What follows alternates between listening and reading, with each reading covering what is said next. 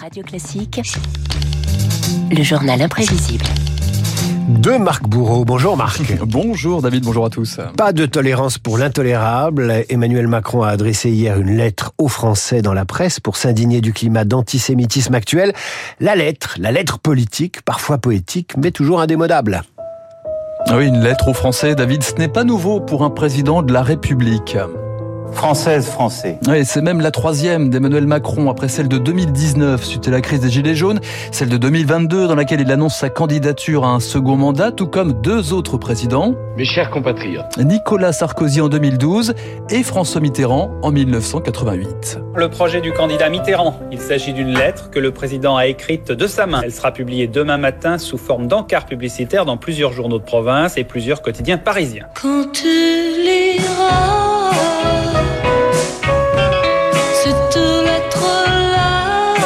Avril 88, David, François Mitterrand adresse sa lettre à tous les Français à 17 jours du premier tour de la présidentielle. Bilan économique, mise en garde sur l'égarement raciste de la société française. Si Emmanuel Macron cite Zola, si Nicolas Sarkozy cite De Gaulle, Mitterrand invoque Jaurès, Michel Rocard applaudit, Raymond Barre ironise. Ah, vous savez le goût du président de la République pour notre langue et la qualité extrême qu'il met à son maniement. La plume est de sa main. Mais dans le processus d'élaboration, je crois pouvoir me reconnaître aussi ici ou là. Après l'avoir lu, je me suis demandé si l'on ne pourrait pas dire que c'est la lettre de l'apôtre François aux Gaulois, ou si de temps à autre on ne pourrait pas évoquer Alphonse de Lamartine.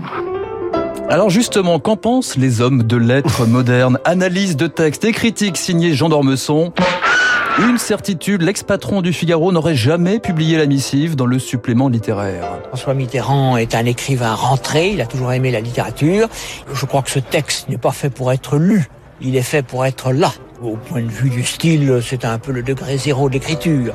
Après euh, les éclats Maintenant, nous en sommes euh, au Mitterrand œcuménique euh, qui s'avance en faisant le moins de vagues possible.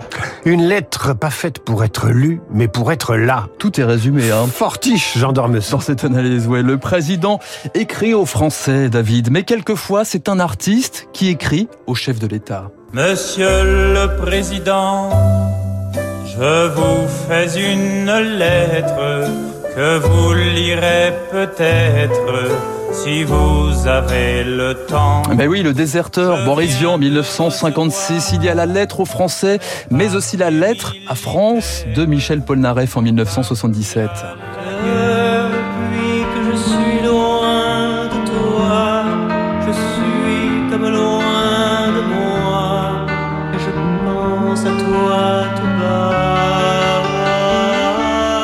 C'est la plus belle celle-là. C'est la plus belle. Hein. Quoi, un gros problème avec le fisc, ça vous fait de très belles lettres. Paul Naref, exilé aux États-Unis, exprime sa nostalgie pour son pays. On avait commencé dans un restaurant à New York. J'avais un blues, euh, un blues de la France. Je passais des moments un peu, un peu bluesy, disons, euh, puisque je regrettais euh, d'avoir eu à, à quitter mon pays.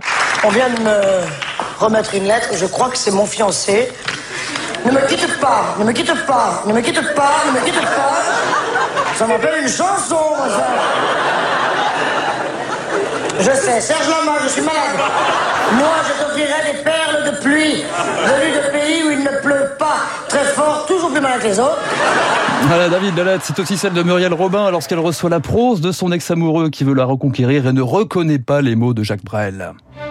La musique, la poésie, la littérature inondée d'échanges épistolaires réels ou fictifs. Albert Camus à son instituteur, Monsieur Germain, les lettres persanes, Voltaire, ou encore les lettres d'Edmond Rostand, Cyrano de Bergerac, Cyrano, et cette dernière lettre qu'il récite à Roxane juste avant de mourir, Gérard Depardieu, Anne Brochet, magnifique.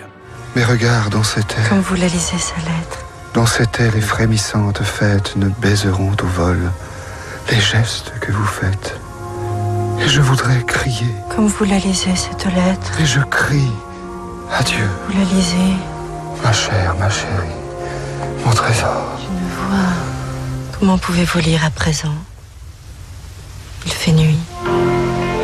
Les missives, nombreuses aussi dans le 7e art. Hors écran, la lettre de rupture de François Truffaut avec Jean-Luc Godard. À l'écran, la détresse de Romy Schneider dans César et Rosalie. Lettre à son amant jouée par Samy Frey, la voix de Romy Schneider, la plume de Jean-Loup Dabadi, la musique de Philippe Sard pour refermer ce journal imprévisible. Pour l'Europe, ce n'est pas vrai. Je n'ai rien acheté. Mais je dirais n'importe quoi pour te parler de moi. Ce n'est pas ton indifférence qui me tourmente, c'est le nom que je lui donne. La rancune, David, César sera toujours César, et toi tu seras toujours David, qui m'emmène sans m'emporter, qui me tient sans me prendre, et qui m'aime sans me vouloir. Waouh Toujours joli, hein, toujours. euh, Bah, on aimerait bien recevoir des comme ça, des lettres Ah d'amour. hein. sûr.